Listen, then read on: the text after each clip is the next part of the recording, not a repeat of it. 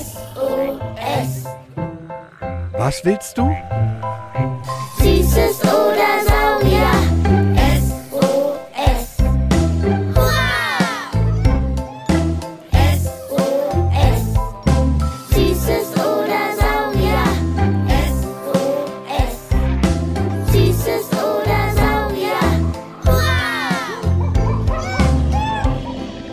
Podcast über alles, was krabbelt, stampft blubbert.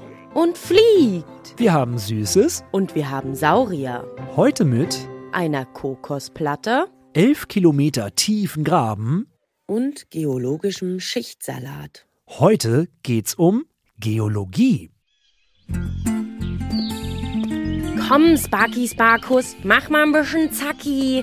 Der Sonnenuntergang geht in genau einer Stundenfingerbreite los und bis dahin müssen wir auch ein Plätzchen zum Bofen gefunden haben. Hä? Je höher wir hier in der sächsischen Schweiz rumkraxeln, desto komischer werden die Dinge, die du sagst. Bofen? Und zwei Stunden Fingerbreite? Kriegst du schon einen Höhenkoller? Haha, Sparky. Da müssten wir schon im Himalaya, im höchsten Gebirge der Welt wandern und nicht hier in der sächsischen Schweiz im Elbsandsteingebirge an den Affensteinen. Okay, stimmt. Der Sauerstoff ist hier ja noch ganz gut in der Luft. Aber was ist denn Bofen? In einer Bofe schlafen wir heute Nacht. Genauer gesagt in der Bofe unterhalb des wilden Kopfes. Bofen sind quasi kleine Höhlen und Felsvorsprünge, damit Wanderer wie wir nachts im Wald oder am Berg schlafen können.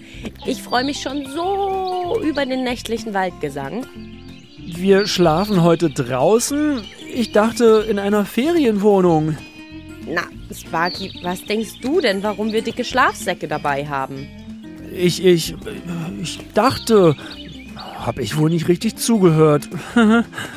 Und was hat es jetzt mit deiner Fingerbreite, dies, das, Sonnenuntergangssache auf sich? Psst, Kinder, aufgepasst. Das ist ein ziemlich toller Trick. So wisst ihr, ohne eine Uhr zu haben, ganz genau, wann die Sonne untergeht. Also, ihr haltet eure Hand mit dem Daumen nach oben ausgestreckt vor euch, so dass ihr alle Finger übereinander habt und seht. Der kleine Finger ist am Horizont. Und dann guckt ihr, wo die Sonne untergeht. Und pro Finger sind es 15 Minuten mehr bis zum Sonnenuntergang. Ähm, äh, also, wenn ich so durch deine Hand gucke, geht ja mit meinen nicht, steht die Sonne am Zeigefinger. Der Horizont liegt also vier Finger von der Sonne entfernt. Heißt, in 60 Minuten geht die Sonne unter. Ganz genau wie du gesagt hast. Ha, verrückt. Siehst du? 30 Minuten später. Du, Jule, wenn wir dann da sind und unser Bettchen gemacht haben und die Schnittchen und dein Couscous-Salat aufgemampft sind, wollen wir dann nicht Lina vom Museum für Naturkunde Berlin anrufen? Jetzt, wo wir quasi Nachwuchsbergsteiger sind, wäre doch der perfekte Zeitpunkt herauszufinden, was der vierjährige Vincent aus Wien fragt. Und ich will mal wissen, wie der Mount Everest entstanden ist. Und Oskar, auch vier, aus der Nähe von Wolfsburg, hat sich das gefragt. Warum sind manche Steine schwer und manche nicht? Gute Idee. Mich würde auch interessieren, was eigentlich genau eine Geologin macht. Denn bisher hatten wir ja meistens mit Biologinnen und Biologen vom Museum für Naturkunde Berlin zu tun. Deal. Du rufst Lina an und ich mache es uns muckelig und bereite das Abendbrot vor. Aber kein Feuer machen. Das darf man im Nationalpark nur an extra dafür eingerichteten Feuerstellen und nur, wenn die Waldbrandstufe unter drei liegt. Du kennst dich aber gut aus. Genauso machen wir das.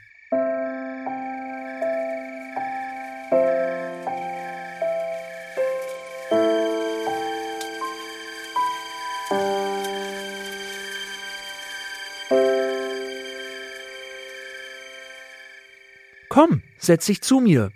Hier ist Tee zum Warmwerden. Boah, ist jetzt doch etwas frisch geworden. Was macht Lina nun genau als Geologin? Mm, Wir Geologinnen, wir reisen viel und wir kennen kein schlechtes Wetter. Das ist fast egal, ob es schneit oder stürmt. Wir gehen raus und die Jahreszeit, da ist uns der Frühling fast am liebsten. Da gibt es ja kaum Blättchen, die wachsen, nur ganz zart, ganz wenige, so können wir also den Untergrund erkennen. Haha, Lina ist echt eine coole Socke. Ich würde mal sagen, da müssen wir beide immer mal unsere Geologin rausholen bei schlechtem Wetter. Und ihre Aufgabe ist es? Die Geschichte der Erde erforschen. Das ist unsere Hauptaufgabe. Wir schauen natürlich auch nach Rohstoffen, das bedeutet also Naturmaterialien, die wir Menschen gut nutzen können. Wir untersuchen die Böden und natürlich auch das Grundwasser. Und so mit all diesen Fakten zusammen können wir feststellen, ob bestimmte Bauprojekte, wie vielleicht ein neues Einkaufscenter, genau so gebaut und umgesetzt werden können, wie man sich das wünscht. Sie ist also eine Erd-Erdexpertin. Einmal was die Erde, also unseren Planeten angeht, und die Erde, in der wir rumbuddeln und Blümchen pflanzen. Quasi. Dann weiß Lina ja sicher auch, wie Berge entstehen und kann die Frage von Vincent mit dem Mount Everest beantworten. Klaro, aber dazu müssen wir uns nochmal angucken, wie unsere Erde aufgebaut ist. Kids, stellt euch einen Pfirsich vor. Ja, das Obst mit der fusseligen Haut. Der Pfirsich ist unsere Erde. Und die Pfirsichhaut ist das, worauf wir laufen, also quasi die Erdkruste. Das Pfirsichfleisch ist der Erdmantel und der Pfirsichkern ist der Erdkern. Und so ungefähr im Verhältnis ist auch die Erde aufgebaut. Also eine ganz dünne Kruste, ganz dicker Mantel und dann ein Kern. Ah, ich erinnere mich. In unserer Folge über Vulkane erklären wir das noch genauer. Ich habe mir davon jedenfalls gemerkt, dass selbst die Erdkruste, obwohl sie ja nur die dünne Haut ist, trotzdem bis zu 40 Kilometer dick ist. Was so viel ist wie einmal zwischen Berlin und Potsdam hin und her fahren. Sehr richtig. Und die Erdkruste Also die dünne Pfirsichhaut, und einen Teil des Erdmantels also ein bisschen vom Pfirsichfleisch, zusammen nennen Geologinnen wie Lina Erdhülle. Und die Erdhülle um die Erde drumherum besteht aus einem Puzzle aus verschiedenen Platten. Den Kontinentalplatten und den ozeanischen Platten, die sich auf dem Magma im Erdinneren bewegen. Kontinentalplatten und ozeanische Platten?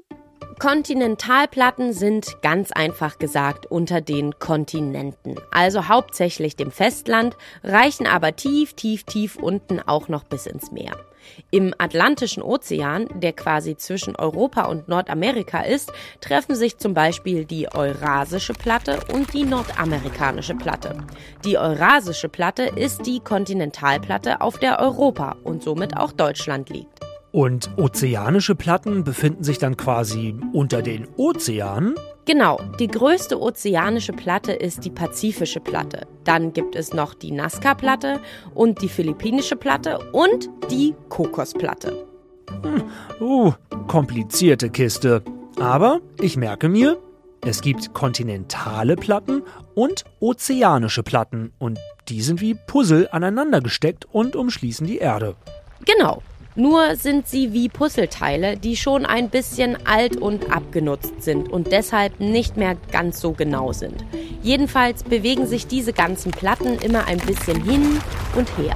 Wenn zum Beispiel zwei Platten aneinanderstoßen, bebt die Erde. Oder ganz früher, wenn zwei Platten aufeinander geschoben sind, sind Gebirge entstanden.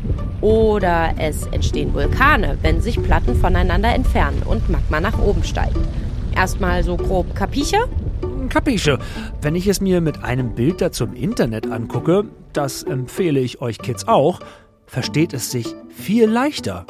Die Lehre von den Platten und ihren Bewegungen heißt im Übrigen Plattentektonik. Das habt ihr irgendwann auch mal im Geologieunterricht. Und beim Mount Everest, dem höchsten Berg der Erde, der sich im Himalaya befindet, war das so, sagt Lina. Hier sehen wir den Kampf zweier Titanen, die aufeinandertreffen. Auf der einen Seite steht die indische Erdplatte und auf der anderen die eurasische. Und keiner der beiden will aufgeben, keiner will unter die andere sich schieben lassen. Und so türmen sich beide auf in den Himmel. Und heute betragen sie etwa an der höchsten Spitze 8849 Meter. Das ist etwa so hoch, wie ein normales Verkehrsflugzeug fliegen kann. Und da war wirklich ordentlich was los. Zehn von 14 Bergen der Welt, die über 8000 Meter hoch sind, strecken sich im Himalaya in Richtung Himmel. Und wenn der Mount Everest entstanden ist, weil sich zwei Platten aufeinander zubewegt haben, wie ist dann das passiert?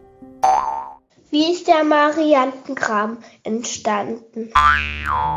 Der Marianengraben ist eine sogenannte Tiefseerinne, also ein Spalt, ein Graben super, super, super tief im Meeresboden drin.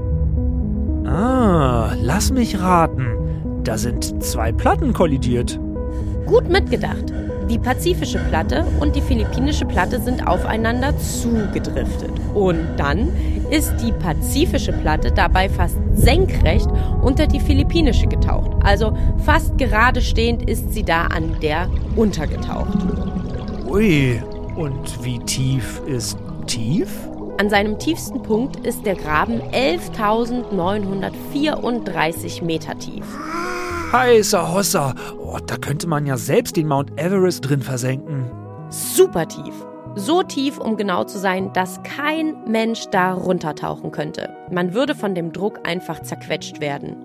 Wenn wir nochmal unsere Erde als Pfirsich angucken, dann war da ja ganz tief drin der Pfirsichkern, also der Erdkern.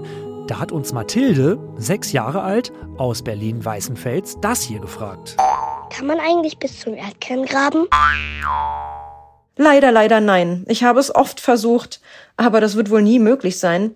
Denn je tiefer wir in die Erde hineinbohren, umso heißer wird es. Und außerdem ist das auch viel zu teuer. Versucht haben es Geologinnen und Geologen natürlich trotzdem. Die bisher tiefste Bohrung fand 1989 statt, auf der Kola-Halbinsel. Und man erreichte über 12 Kilometer. Wenn man das laufen wollte, dann wäre man drei Stunden unterwegs. Aber die Forschung bleibt dran. Man versucht es immer mal wieder. Und mal sehen, vielleicht schaffen wir es ja noch ein Stückchen weiter hinein in die Erde. Jule, jetzt haben wir doch schon bei unserer Folge zu den Vulkanen oder auch der zu den Edelsteinen gelernt, wie Steine entstehen. Zum Beispiel über aufsteigendes Magma, das dann bei einem Vulkanausbruch als Lava ausgespuckt, abkühlt und äh, zu Lavagestein wird. Oder eben im Erdinneren oder am Meeresboden, wenn die ganzen verschiedenen Sandschichten so fest zusammengepresst werden, dass über ganz lange, lange, lange Zeit Stein entsteht. Jetzt aber die Frage, woher erkennen wir das Alter von Steinen? Das überlasse ich der Erdexpertin. Zu Beginn wurde ganz einfach festgestellt, ein Gestein, das über einem andersartigen Schicht liegt, ist meist jünger, wie bei unseren Wäschehaufen vor der Waschmaschine. Das ist die grobe Bestimmung der relativen Alter. Der kompliziertere Weg? Im Labor nutzen wir dann für die genauere Bestimmung die radiometrische Datierung. Dabei kann durch den Zerfall kleinster Teilchen im Gestein gesehen werden, wann der ganze Zerfall begann. Nämlich genau ab dem Moment, als das Gestein entstanden ist. Ha! Und jetzt aber die Frage vom vierjährigen Oskar aus der Nähe von Wolfsburg, warum manche Steine schwer sind und andere leicht. Wir Geologen sprechen hier eher von der Dichte, also von dem Verhältnis der Größe eines Steins zu seinem Gewicht, also Schwere. Und das hängt einfach davon ab, woraus ein Stein besteht. Also aus welchem Material und Einzelteilen? Metalle wie Eisen bestehen aus ganz dicht gedrängten Teilchen. Und manche, zum Beispiel basketballgroße Meteoriten, die werden durch das Eisen in ihm 200 Kilogramm schwer, also richtig, richtig schwer. Wenn man sich dagegen allerdings einen vulkanischen großen Bimsstein nimmt, in der gleichen Größe, so wird durch die Gasblasen in seinem Inneren das Ganze total leicht. Man kann es hin und her werfen. Ah, diese Natur. Okay, dann letzte Frage für heute von Valentin, sechs Jahre alt, aus Reichertswerben. Woher kommt Sand und wie entsteht Sand? Da hat Lina natürlich wieder die beste Antwort. Er kommt aus allen Schuhen und Böden von Rucksäcken. Und wo das herkommt? Na, in der Natur sind wir ja ständig von Gestein umgeben. Und die sind Sonne, Regen und Wind ausgesetzt. Und das macht was mit den Steinen. Es zerreibt sie, es macht sie kaputt. Und dann findet man sie überall. Und Sand ist nicht gleich Sand. Und Sand gibt es übrigens in allen Farben. Je nachdem, woraus er besteht. Unser Ostseesand stammt zum Beispiel aus der letzten Eiszeit. Damit unser neues Wissen zum System Erde nicht wie Sandkörner durch ein Sieb rieselt, lasst es uns gleich nochmal wiederholen. Erstens, Geologinnen und Geologen erforschen die Geschichte der Erde. Sie untersuchen Böden und das Grundwasser und gucken, welche Naturmaterialien der Mensch gut nutzen kann. Zweitens, dabei reisen sie viel und kennen kein schlechtes Wetter. Sie sind draußen, egal ob bei Schnee oder Sturm. Drittens, die Erde ist von einer Erdhülle umgeben. Diese besteht aus Platten, entweder Kontinentalplatten oder ozeanischen Platten. Viertens, diese Platten bewegen sich. Kollidieren zwei Platten oder driften voneinander weg, können Erdbeben entstehen, Vulkane ausbrechen. Fünftens, beim höchsten Berg der Erde, dem Mount Everest, kollidieren die indische und die eurasische Kontinentalplatte. Weil keine der beiden aufgibt oder sich unterschiebt, türmen sie sich in den Himmel. Sechstens, so ist der Mount Everest entstanden, der mit 8848 Metern der höchste Berg der Welt im höchsten Gebirge der Welt ist, dem Himalaya. Siebtens, beim Marianengraben, der fast 12.000 Meter tief ist, ist die pazifische Platte fast senkrecht unter die philippinische getaucht. Achtens, im Labor bestimmen Geologinnen und Geologen das Alter von Steinen mit der radiometrischen Datierung. Aber ganz einfach gesagt, die oberste Gesteinsschicht ist immer die jüngste, die unterste die älteste. Neuntens, Sand entsteht, weil Gesteine in der Natur immer Sonne, Regen und Wind ausgesetzt sind. Das zerreibt sie in kleine, kleine, feine Teilchen, die wir dann Sand nennen. Zehntens, Sand gibt es in allen Farben, je nachdem, woraus er besteht. Unser Ostseesand stammt aus der letzten Eiszeit und besteht zu großen Teilen aus Quarz. Hui, bei mir kollidiert gleich auf jeden Fall meine Gute Nacht Liedplatte und meine Ich will nicht schlafen, der Wald im Dunkeln ist spannend Platte. Dann äh, kurz und knackig, damit der Wald vor uns gleich Ruhe hat, gönnt euch ein bisschen Verschnaufpause von den Erwachsenen und macht ihnen die neueste Folge Beats and Bones an. Das ist der Wissenspodcast vom Naturkundemuseum, nur eben für Erwachsene.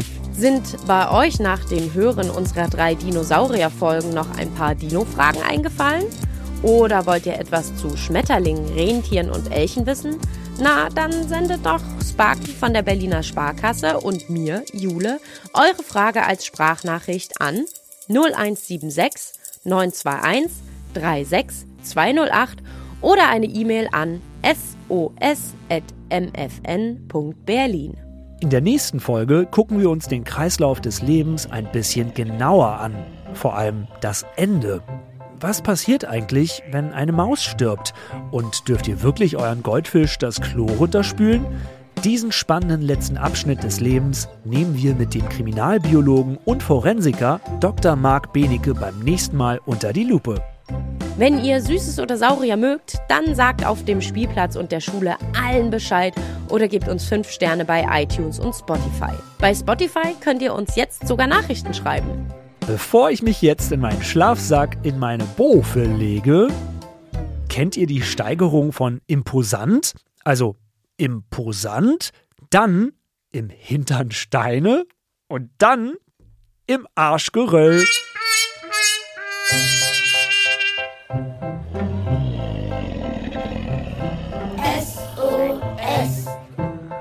Was willst du? Süßes Ohr.